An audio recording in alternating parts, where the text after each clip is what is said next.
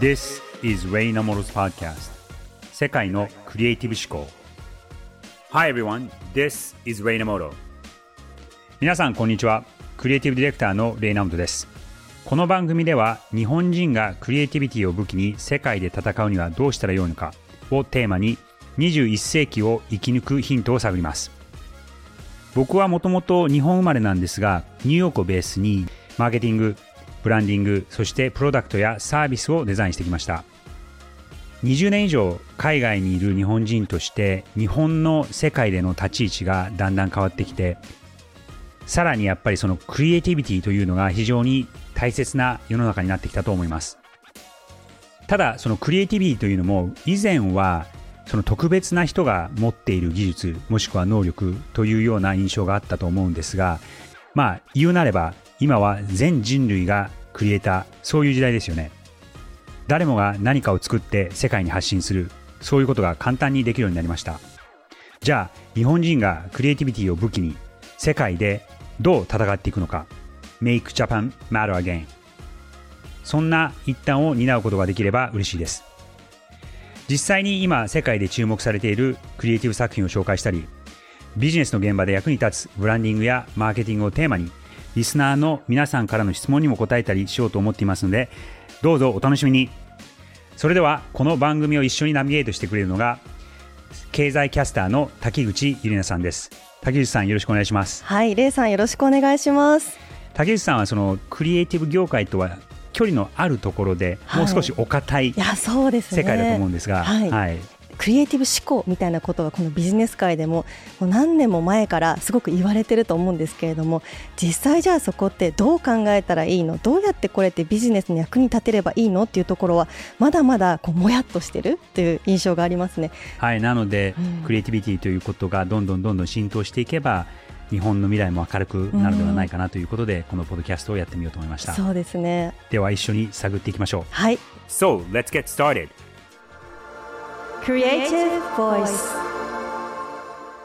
今回は素晴らしいゲストにお話を伺うことができました世界で最も影響力のあるアートディレクターのユニクロのグローバルクリエイティブ統括として活躍されているジョン・ジェイさんです。はい。ジョン・ジェイさんはこのクリエイティブ業界ではどんな存在の方なんですか？まず、アートディレクターっていうお仕事からちょっと噛み砕いてください。このクリエイティブ業界では、まあ、デザイナーだったり、コピーライターだったり、アートディレクターだったりいるんですが、はい、主にビジュアルでコミュニケーションするときにどう見せるかっていうことをディレクションする、そのアートをディレクションする人をアートディレクターって言うんですね。はい、で、デザイナーっていうのはどっちかっていうと、具体的にそれをこう作っていく人だったりとか、えー、文字のこう詰め方だったりとか、写真の見せ方だったりっていう、そういうのを作ってデザインしていく人をデザイナー。で、さらにそのコピーライターっていうのは、まあそのままの言葉なんですけども、その文言をどうするかっていうことなんですが、特にそのクリエイティブ業界、広告の業界では、ちょっと細かい話になるんですが、1960年代ぐらいからこのアートディレクターという役割の人とコピーライターという人がこうペアになって、えー、アイディアを出してどうコミュニケーション、表現を作っていくかっていう、えー、チームの形で進めていくの。あ、はい、じゃあこれコンビネーションって感じで、トップがアートディレクターさんでというわけではなくではないんですよ。はい。まあ、ディレクターという言葉がついてるので、うんうん、えー、上の人っていう感じになるかもしれないんですが、はいアートをディレクションするっていう意味だけで、うんはい。なるほど。で、そのアートディレクターの方で、ユニクロのグローバルクリエイティブ統括って、これすごいお仕事だと思うんですけど、ジョン・ジェイさん、これ、レイさんにとってまずどういう方かっていうのも聞きたいですね。僕にとってはもう本当神様な、のような存在の人で、はい、あの、ラッキーなことに僕もそうですね、10年以上お付き合いがあって、、はい、えー、ジョンさんがユニクロに入社される前から、うん、あの、お互いのことを知っていて、はい、それで今回、このポッドキャストをやろうと思った時に一番最初に浮かんだ名前がジョンさんの名前なので、はい、お声書きをしたら、もう本当2分でメールを返してくださって、わお、すごいですね。そういう感じです。なるほど。20代の頃から、もうトップクリエイ僕が20代の頃、彼、は多分30代もしくは40代ぐらいの方だったんですが、はい、その頃からもうトップクリエイティブディレクターとして活躍されている方で、その方はその当時ワイデン・ケネディというすっごく有名なクリエイティブエージェンシーのエグゼクティブクリエイティブディレクターとして活躍されていた方ですね。はいはい。じゃあもうもちろんこのクリエイティブ業界にとっても大御所的な方っていうことですか？もう本当そうですね。大御所の。はあ。中の大御所ですね。え、そんなジョンさんが今回初回でいきなりゲストで来てくださったんですね。はい。はい。はい、わ、かりました。では早速お聞きください。Mr. John J, it's good to see you again. I want to recall the first time that uh, that we met. Well, I don't remember how good that lunch was, quite frankly. So, um, yeah, 僕とジョン・ジェイさんの初めての出会いについて当時のことを聞いていました。それを伝えると彼は正直に言うと何をランチで食べたか覚えてないんだよねと少し笑って言うんですがその当時から彼は積極的に興味を持った相手には直接会うようにしていたそうです。あの時こう連絡を取ってくれたので知り合いになれてそれが今までつながっているということは彼も嬉しいとおっしゃってましたしそれ以上に僕もこう嬉しい限りです、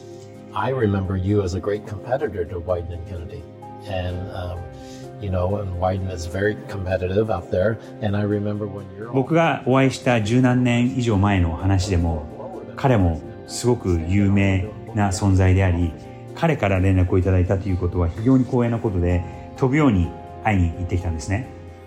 その時その当時ワイナン・ケネディのニューヨークのオフィスと僕が在籍した AKQA のオフィスは道を挟んだ斜め向かいのところにあり彼らのオフィスの方が少し上の階にあったので窓から AKQA のことをの覗くことができて半分冗談で彼はここでワイデン・ケネディも AKQA もどっちもナイキの仕事をしていたから AKQA そしてレイがどんな仕事をしてるのかっていうことを窓から覗き見してたんだよねっていうことも半分冗談でおっしゃってるんですね。その時彼は僕のことも僕の仕事ぶりもとても素晴らしいと思っていたっていうことを改めて伝えてくれて非常に嬉しい気持ちになりました。それから10年以上経った今なんですが彼はユニクロのプレディプレゼントという形でお仕事をされていて僕もユニクロとお仕事をしているのでクライアントと外部パートナーという形で今はお仕事をしています。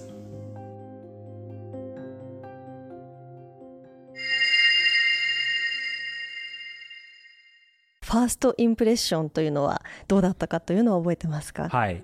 あんなにお偉い方で、あんなにすごい人なのに選ぶってなかったんですよね。もうすごくこう、あたか、温かく、うん、あの、もちろん初対面だったんですけども、うん、おー、レイみたいな感じで、すっごく優しく、すごく温かく迎えてくれたっていうのが印象的で、ジョンさんにお誘いいただいた時には、僕は別に転職をしようとは思っていなくて、ええ、で彼もそういう感じの印象は与えなかったんですが、まあ、ジョンさんがこういろんな人に会おうという気持ちがあったのと同様に僕も、あ、こんなすごい人に会えるんだっていう感じで、ぜひ会ってみたい。そして何が学べるのか知りたいということで、逆に興味津々で自分の学習のために会いに行ったっていうのはありますね。なんか面白い人に常に会いたいと思ってるっておっしゃったのがこのジョンさんのこう仕事の仕方みたいなのもそういうところがちょっと垣間見れますね。そうですね。うん、あの彼のその業界での評判の一つに、うん、もう最も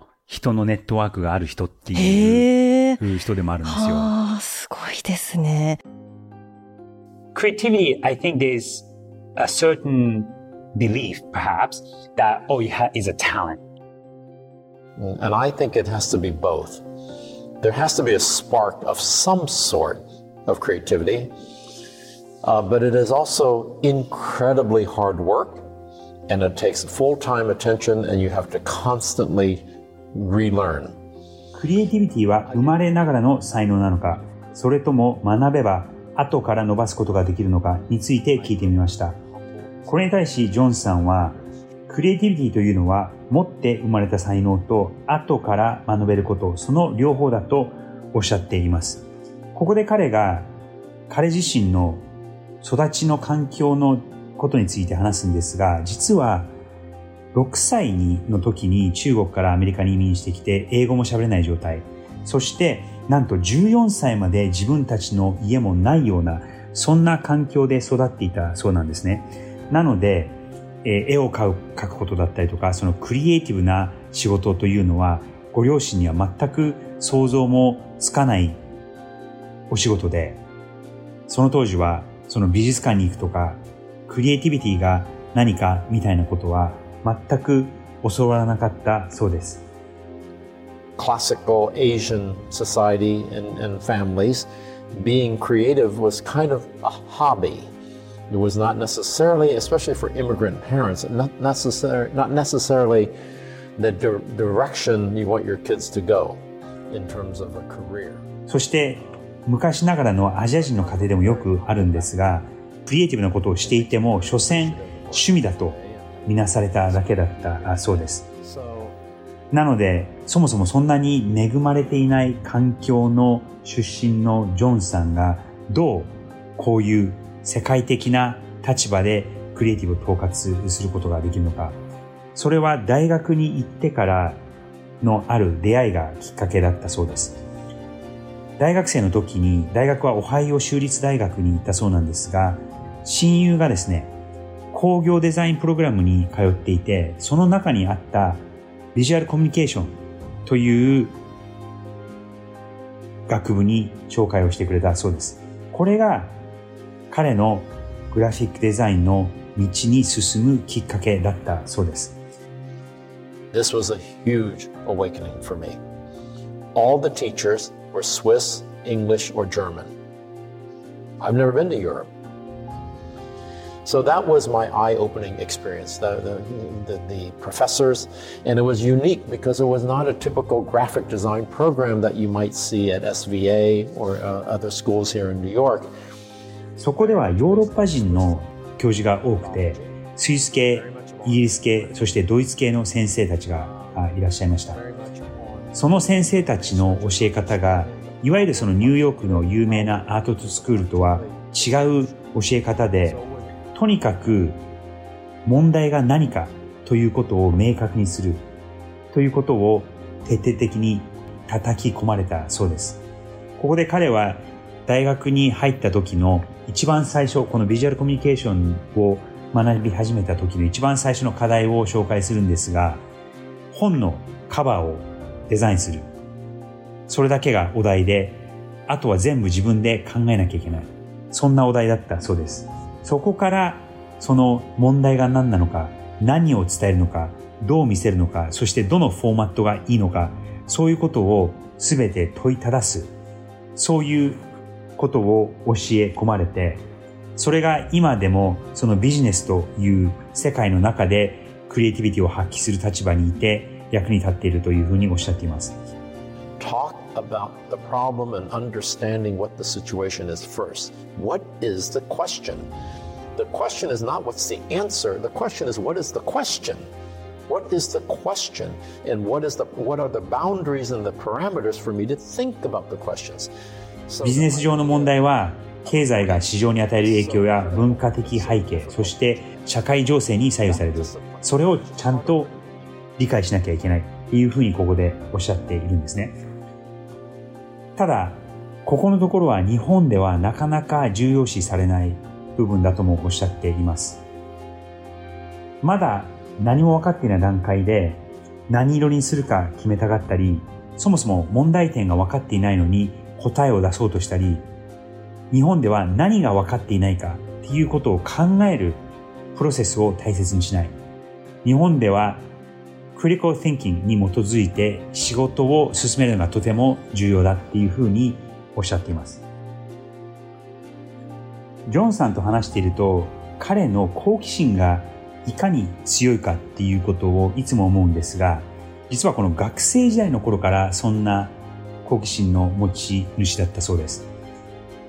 子供の頃から GQ という雑誌を読んでいて、そして学生の時に編集者に手紙を書き始めたそうなんですね。この表紙が良かったとか、この表紙はここが改善すべきだみたいな勝手なことを書いて編集者に編集部に送っていたそうなんですが、そんなある日、実はその GQ から手紙が届いて、そんなに興味があるならジョンさん、ニューヨークに来て一緒に仕事しないっていうことがその手紙に書かれた、書かれてそうなんです。大学生の頃なので20歳前後だったそうなんですが、彼はその当時それがかっこ悪いなんてことは全く思わず、もう本当に好奇心の塊だったそうです。はい、子供時代から学生時代のお話伺いましたけれども、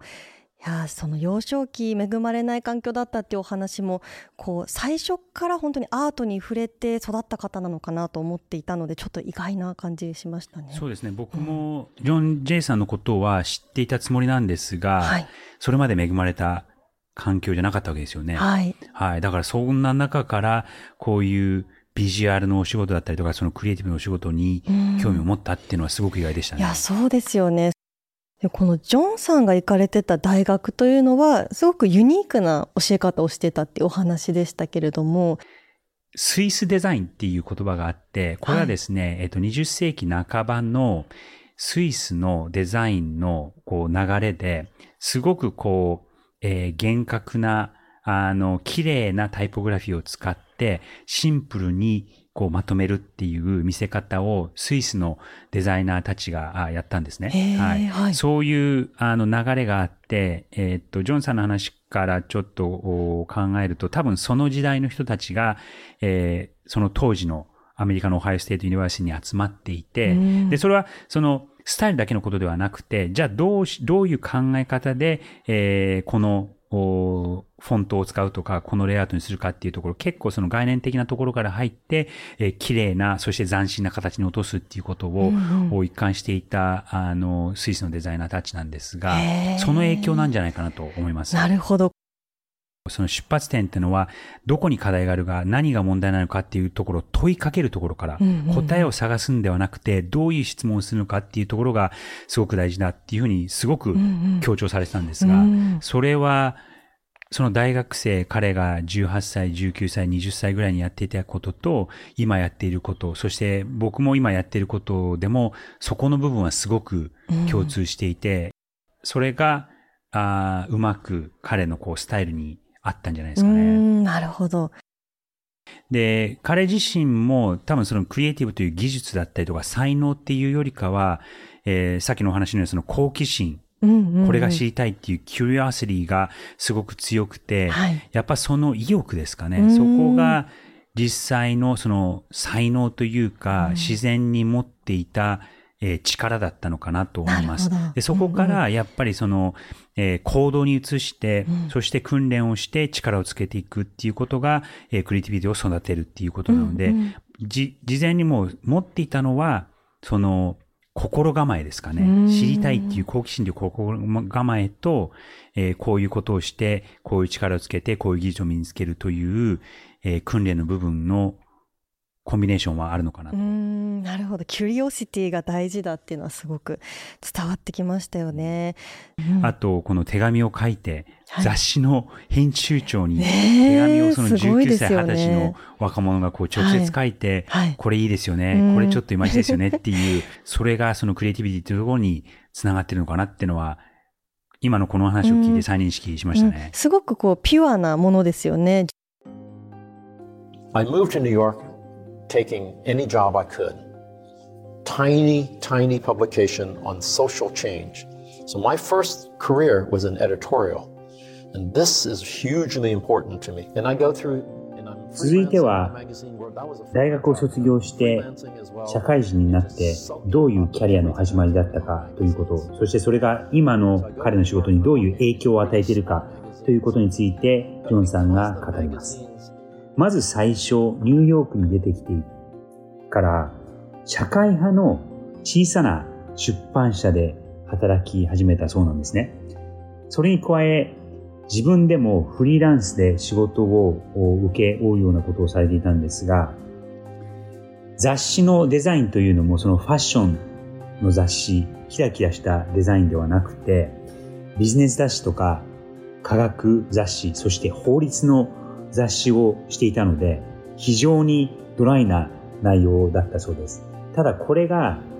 その物事をこうコンセプチュアルに本質が何かということを見極めて、そしてそれを興味深く見せる。そんなスキルがそこで培われたのではないかっていうふうにおっしゃっています。また、始めたのが雑誌の仕事だったので、その言葉の力ということもすごく教わったそうです。ファッションの世界だと、そこまで言葉を重要視しないというか、むしむしろ言葉と距離を置くようなことがあるんですが、その当時、やっぱりそういう言葉の力の強さという教わったというのは、今でも役に立っているのではないか。そんなことを雑誌の仕事から学びました。At the magazine, at the business magazine, there was a young man. His name was Jimmy Traub. He was the son of the chairman of Bloomingdale's. But that was the store of the world at that moment. That was the shining example of great retail innovation. It was, a, it was one of the most important institutions, not just stores, of New York City. And then on the very last day, それからですね、えー、そこの雑誌の会社の上司であった人が、 ジミー・トライアルという方だったそうなんですが、実はその方は、その当時から非常に有名だったブルーミンデールズというデパートの会社の会長の息子さんだったそうなんですね。で、ある日その人が実はその雑誌の会社を辞めるときに一緒に家に帰っている途中、59番街のブルーミンデールズの近くに来たときに、あ、このブルーミンデールズのお店のこのウィンドウだったりとか広告って誰がやってるのっていうふうにジョンがこのジミー・チュアイナーさんに聞いたそうです。そしたら、ジミーさんが、あ、だったら、自分の父親の会長と、あと、ゴードン・クックというマーケティング部長の人と、に人を紹介してあげるよっていうふうに言ってくれたそうなんですね。そこからまた彼の新しい道が始まるんですが、そのミーティングのために自分のポートフォリオ、作品集を作って、そしてどんな会話をしようか熱心に考えてそのミーティングに挑んだそうです。新しいチャンスを自分から掴んでいったことによって新しい道が開けたというわけです。So, I go from these little magazines about engineering and science and I go to Bloomingdale's in fashion and so forth. Somehow with no experience in fashion and marketing, I go to Bloomingdale's. So I was always able to make this crossover somehow, uh, jumping. なのでこの雑誌のこのエンジニアとか法律の雑誌の世界から全く違うこの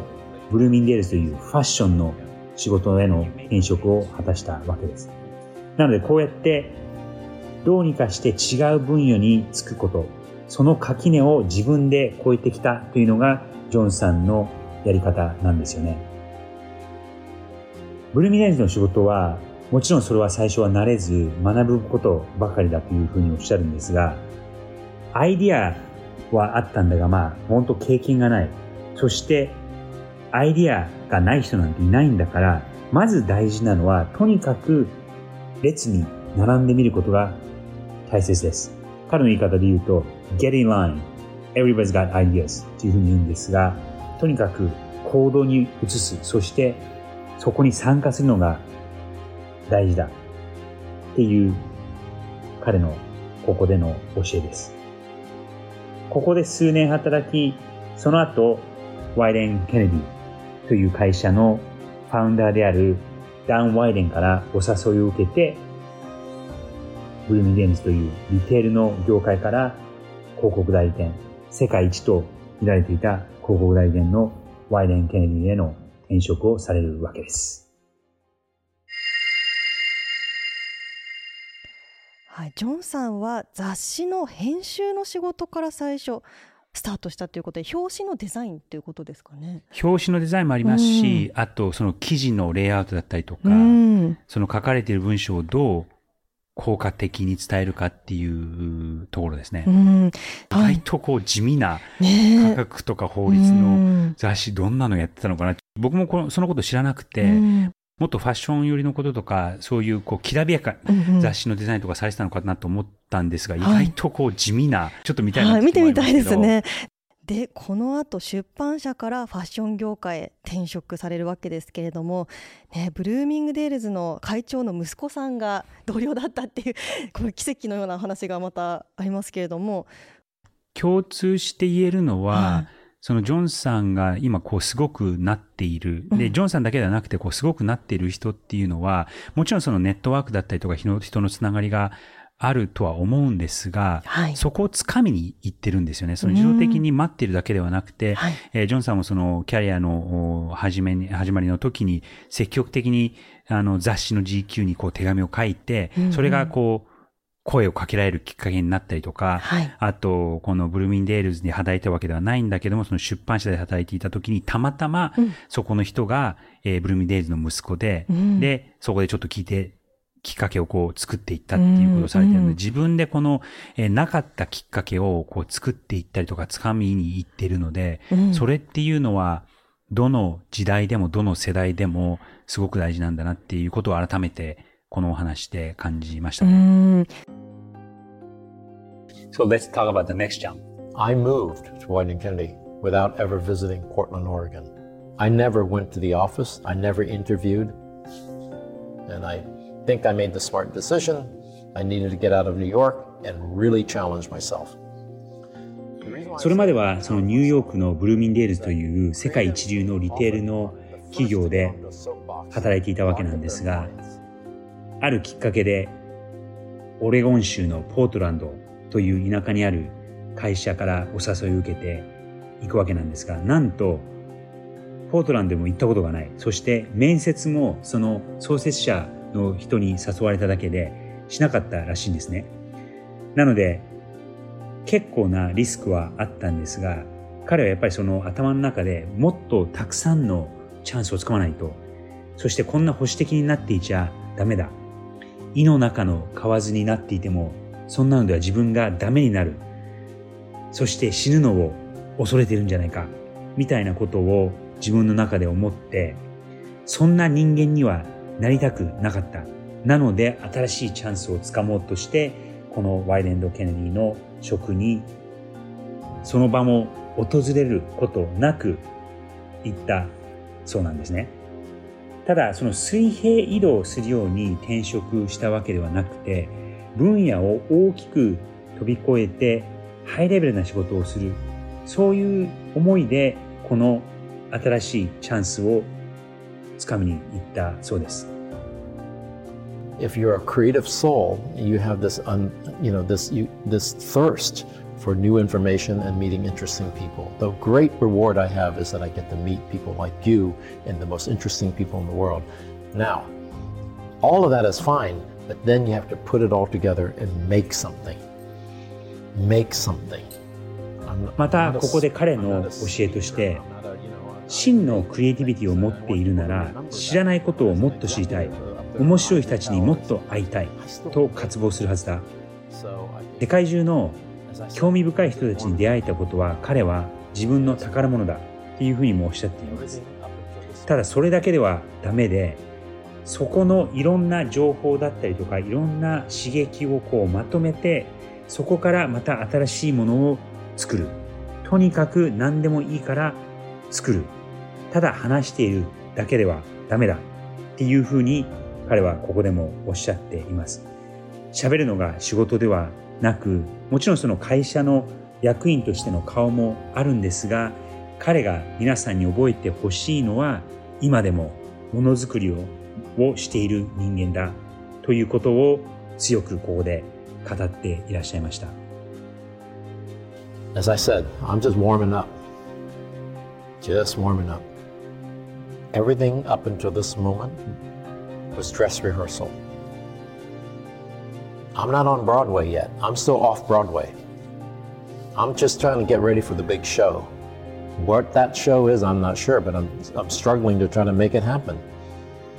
I got a long ways to go. There's a lot of people I don't know in the world, a lot of things I haven't achieved yet, and so forth. I knew 彼は clearly what my disadvantages 彼自身がまだブロードウェイの舞台には立っていない。未だにオフブロードウェイだと。華々しい舞台の幕が開くのを 準備して待っている。その舞台に立とうと今でも奮闘しているんだ。というふうにすごく強く語れるんですね。だから今までの人生、そして仕事がリハーサルしながら幕が開けるのを待っているだけで、まだまだチャンスはこれからだ。というのを目を輝かせておっしゃっていました。I knew clearly what my disadvantages were because I could see it all around me. So I say, there's a lot of people smarter than me. There's a lot of people better educated than me. A lot of people richer than me, certainly. And a lot of people more talented than me. But I have one card up my sleeve. They can't outwork me. 自分の周りを見渡してみて、 彼はやっぱりその移民の子であり、マイノリティであるため、自分が明らかに不利な立場にいることも知っていたそうです。自分より頭がいい人も、高い教育を受けた人も、そしてお金持ちも、明らかに才能がある人も、私に何もないものを持つ人がたくさんいた。ただ、彼はここでこう言います。私には奥の手があった。それはみんなより私は人一倍働くんだ。I have one card up my sleeve. They can outwork me. この言葉には僕も痺れました。はいということで奥の手っていう言葉最後出てきましたけれども、やっぱりすごい人っていうのは最初からすごくなくても、うん。そこに対する好奇心だったりとか、もう次にどう自分をこう向上させていこうかっていうことを考えてらっしゃって、うんうん。現状にこう満足せずに、あの別にそこから逃げたいとか別のところに行きたいとかっていうわけではなくて、自分をこう向上しようっていう意識がすごく強く、うん。その一つのあの武器として彼が持っているのが、もう誰よりも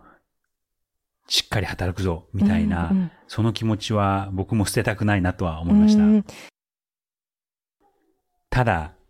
才能だけであそこまで行ったわけではないですし、特に彼の場合は、その育ちの環境がそんな恵まれた環境でもなかったですし、はい、ニューヨークに行った時も別に仕事があってうん。行けたわけでもないですし、はい。そのきっかけっていうのも自分でこう見つけて、うん。自分で掴んで頑張ってきて、うん。うん。だから、今、ああいう素晴らしい地位にいらっしゃいますし、はい。そのワイデン・ケネディというう素晴らしい会社でトップをやってきたりとか、今そのおユニコルでクリエイティブのトップをやってらっしゃいますけども、ただの運だけでもないですし、うん。ただのコネうん。だけじゃないんですよね。うん。やっぱり自分での努力がうん。あるからこそ、ああいう輝かしい場所に入れるんだなってのは再認識されましたうね。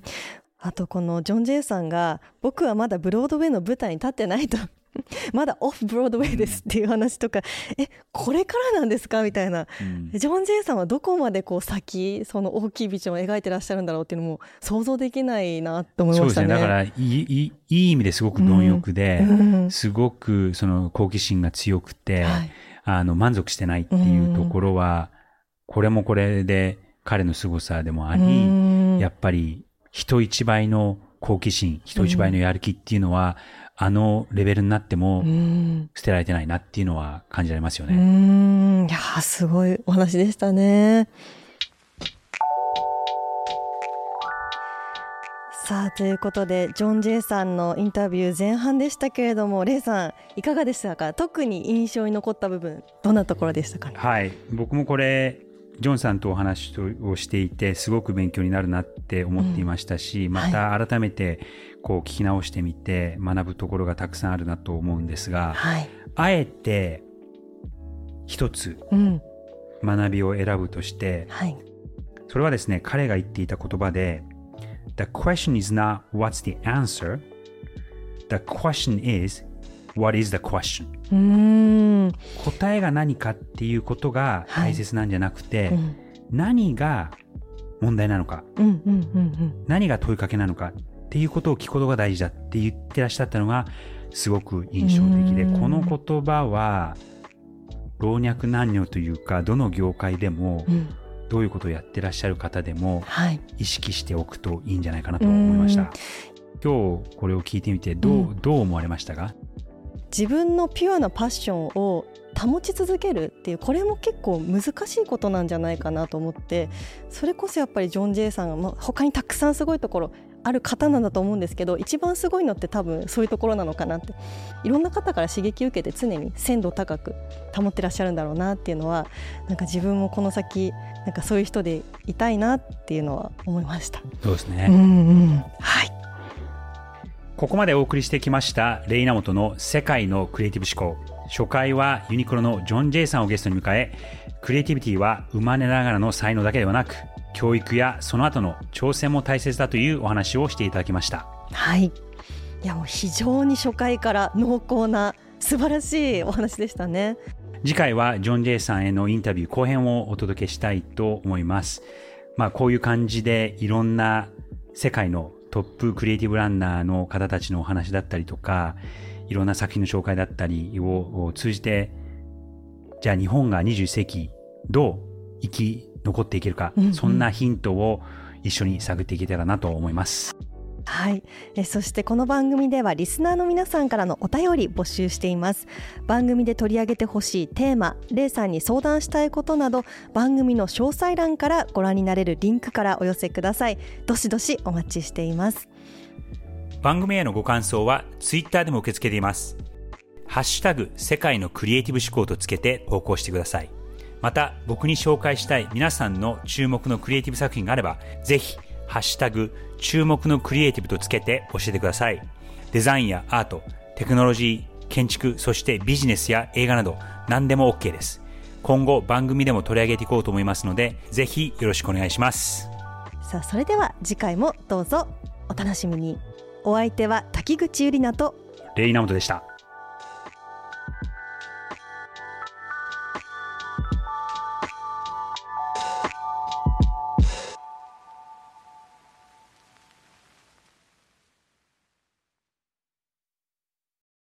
デジタルガレージは危険な海に最初に飛び込むファーストペンギンスピリットを創業以来大事にし続けていますこれから来る Web3 オープンソース時代を見据えた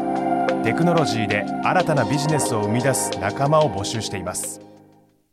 番組詳細欄にあるリンクよりぜひご覧ください Web3 is here. Join us. Join the first penguins. New Context Designer, Digital Garage.